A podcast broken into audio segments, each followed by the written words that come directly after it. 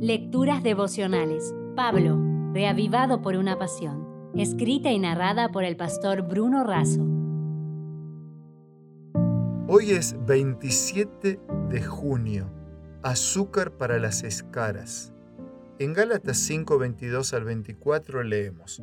Pero el fruto del Espíritu es amor, gozo, paz, paciencia, benignidad, bondad, fe, mansedumbre, templanza. Contra tales cosas no hay ley. Pero los que son de Cristo han crucificado la carne con sus pasiones y deseos. Para Pablo, el fruto del Espíritu es una vida dirigida por el Espíritu Santo. Es lo opuesto a las obras de la carne. El fruto sale de la vida, las obras salen del esfuerzo propio.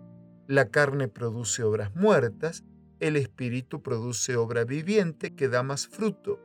Cuando el espíritu produce fruto, la gloria es para Dios y el creyente no se envanece. Pero cuando la carne obra, la persona se enorgullece. Hay frutos que se aplican a la relación con Dios, hay frutos que se refieren a la relación con los demás y otros que se puedan referir a nosotros mismos. Con relación a Dios, primero se menciona el fruto del amor y todos los demás son resultado de este. El amor es un don de Dios. Al vivir en amor experimentamos gozo, una satisfacción interior que no depende de las circunstancias. El amor y el gozo producen la paz que sobrepasa todo entendimiento. En relación con otros, paciencia, benignidad y bondad son amor en acción. En relación con uno mismo, la fe, es decir, fidelidad, la mansedumbre, el uso correcto del poder y la templanza que es el autocontrol o dominio propio. Así como un fruto no puede crecer en todos los climas, el fruto del Espíritu no puede crecer en la vida de todos, el fruto crece donde el Espíritu y la palabra obran en abundancia. Este fruto no es para nuestro consumo propio, sino para bendecir a otros y glorificar a Dios. Cuando así ocurre, somos también los primeros beneficiados.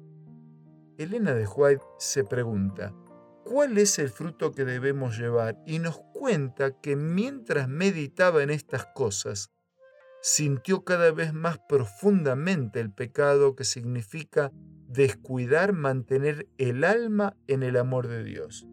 Y ella específicamente dice, viviendo en Dios, mediante una unión viva con Cristo, confiamos en las promesas y constantemente obtenemos mayor fuerza contemplando a Jesús.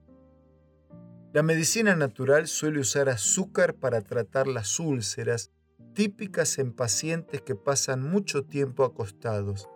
La elevada concentración de glucosa limpia arrastra los tejidos muertos e impide que los microbios se instalen. Si el azúcar del amor se utilizara para combatir las úlceras, las llagas y las escaras del alma, veríamos los mejores resultados para toda dolencia del corazón, ¿qué mejor remedio que el amor? Porque hacia donde el corazón se inclina, el pie camina. Si desea obtener más materiales como este, ingrese a editorialaces.com.